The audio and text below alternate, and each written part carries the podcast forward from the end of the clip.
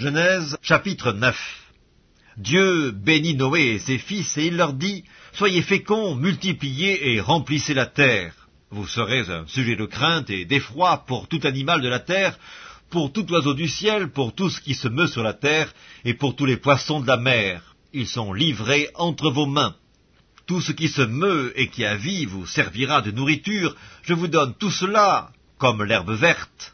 Seulement vous ne mangerez point de chair avec son âme, avec son sang. Sachez-le aussi, je redemanderai le sang de vos âmes, je le redemanderai à tout animal, et je redemanderai l'âme de l'homme à l'homme, à l'homme qui est son frère. Si quelqu'un verse le sang de l'homme, par l'homme son sang sera versé, car Dieu a fait l'homme à son image, et vous soyez féconds et multipliez, répandez-vous sur la terre et multipliez sur elle. Dieu parla encore à Noé et à ses fils avec lui en disant, Voici, j'établis mon alliance avec vous et avec votre postérité après vous, avec tous les êtres vivants qui sont avec vous, tant les oiseaux que le bétail et tous les animaux de la terre, soit avec tous ceux qui sont sortis de l'arche, soit avec tous les animaux de la terre. J'établis mon alliance avec vous, aucune chair ne sera plus exterminée par les eaux du déluge, et il n'y aura plus de déluge pour détruire la terre. Et Dieu dit, C'est ici le signe de l'alliance que j'établis entre moi et vous, et tous les êtres vivants qui sont avec vous, pour les générations à toujours. J'ai placé mon arc dans la nue, et il servira de signe d'alliance entre moi et la terre. Quand j'aurai rassemblé des nuages au-dessus de la terre, l'arc paraîtra dans la nue, et je me souviendrai de mon alliance entre moi et vous, et tous les êtres vivants de toute chair, et les eaux ne deviendront plus un déluge pour détruire toute chair. L'arc sera dans la nue, et je le regarderai pour me souvenir de l'alliance perpétuelle entre Dieu et tous les êtres vivants de toute chair qui est sur la terre. Et Dieu dit à Noé, tel est le signe de l'alliance que j'établis entre moi et toute chair qui est sur la terre. Les fils de Noé qui sortirent de l'arche étaient Sem, Cam et Japheth. Cam fut le père de Canaan, ce sont là les trois fils de Noé, et c'est leur postérité qui peupla toute la terre. Noé commença à cultiver la terre et planta de la vigne. Il but du vin, s'enivra et se découvrit au milieu de sa tente. Cam, père de Canaan, vit la nudité de son père, et il le rapporta dehors à ses deux frères. Alors Sem et Japheth prirent le manteau, le mirent sur leurs épaules, marchèrent à reculons et couvrirent la nudité de leur père. Comme leur visage était détourné, ils ne virent point la nudité de leur père.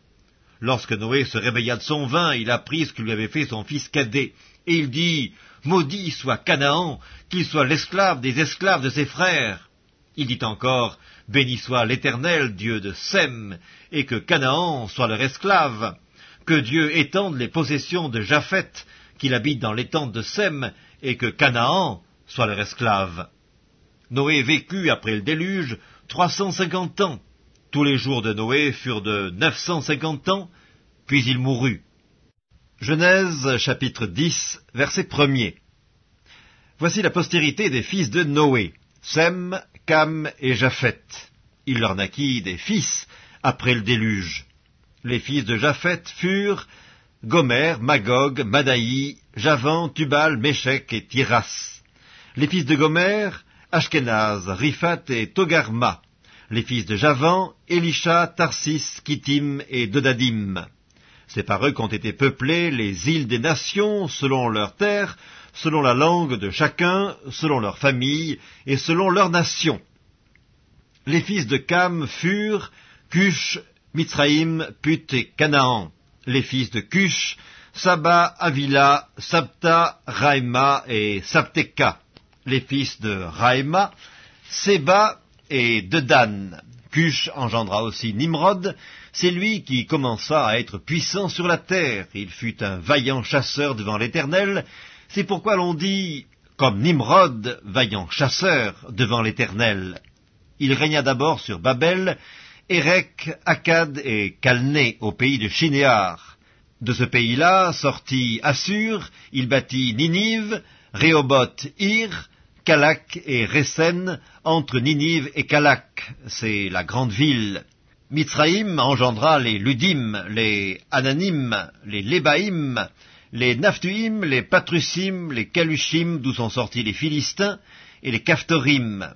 Canaan engendra Sidon, son premier-né, et Heth, et les Jébusiens, les Amoriens, les Girgasiens, les Éviens, les Archiens, les Signiens, les Arvadiens, les Tsémariens, les Amathiens. Ensuite, les familles des Cananéens se dispersèrent, les limites des Cananéens allèrent depuis Sidon, du côté de Guérard, jusqu'à Gaza, et du côté de Sodome, de Gomorre, d'Amda et de Tseboïm, jusqu'à Lesha. Ce sont là les fils de Cam, selon leur famille, selon leur langue, selon leur pays et selon leur nation. Il naquit aussi des fils à Sem, père de tous les fils d'Héber et frère de Japheth l'aîné. Les fils de Sem furent Elam, Assur, Apachad, Lud et Aram. Les fils d'Aram, Utz, Ul, Geter et Mash. Arpachad engendra Shélak, et Shélak engendra Héber. Il naquit à Héber deux fils. Le nom de l'un était Péleg, parce que de son temps la terre fut partagée, et le nom de son frère était Joktan. Joktan engendra Almodad, Shélef, Atzarmavet, Zérak, Adoram, Uzal, Dikla, Obal, Abimael, Seba, Ophir, Avila et Jobab. Tous ceux-là furent fils de Joktan. Ils habitèrent depuis Mesha, du côté de Séphar, jusqu'à la montagne de l'Orient. Ce sont là les fils de Sem, selon leur famille, selon leur langue, selon leur pays et selon leur nation. Telles sont les familles des fils de Noé, selon leur génération et selon leur nation. Et c'est d'eux que sont sorties les nations qui se sont répandues sur la terre après le déluge. Évangile selon Matthieu, chapitre 6 Gardez-vous de pratiquer votre justice devant les hommes, pour en être vu. Autrement vous n'aurez point de récompense auprès de votre Père qui est dans les cieux. Lors donc que tu fais l'aumône, ne sonne pas de la trompette devant toi, comme font les hypocrites dans les synagogues et dans les rues, afin d'être glorifiés par les hommes. Je vous le dis en vérité, ils reçoivent leur récompense. Mais quand tu fais l'aumône, que ta main gauche ne sache pas ce que fait ta droite, afin que ton aumône se fasse en secret, et ton Père qui voit dans le secret te le rendra. Lorsque vous priez, ne soyez pas comme les hypocrites, qui aiment à prier debout dans les synagogues et au coin des rues, pour être vus des hommes. Je vous le dis en vérité, ils reçoivent leur récompense. Mais quand tu pries, entre dans ta chambre, ferme ta porte, et prie ton Père qui est là dans le lieu secret et ton Père qui voit dans le secret te le rendra. En priant, ne multipliez pas les vaines paroles, comme les païens qui s'imaginent qu'à force de paroles ils seront exaucés. Ne leur ressemblez pas, car votre Père sait de quoi vous avez besoin avant que vous le lui demandiez. Voici donc comment vous devez prier. Notre Père qui es aux cieux, que ton nom soit sanctifié, que ton règne vienne, que ta volonté soit faite sur la terre comme au ciel. Donne-nous aujourd'hui notre pain quotidien. Pardonne-nous nos offenses, comme nous aussi nous pardonnons à ceux qui nous ont offensés. Ne nous induis pas en tentation, mais délivre-nous du malin, car c'est à toi qu'appartiennent dans tous les siècles le règne, la puissance et la gloire. Amen.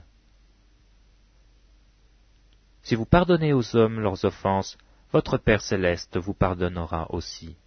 Mais si vous ne pardonnez pas aux hommes, votre Père ne vous pardonnera pas non plus vos offenses. Lorsque vous jeûnez, ne prenez pas un air triste, comme les hypocrites qui se rendent le visage tout défait, pour montrer aux hommes qu'ils jeûnent.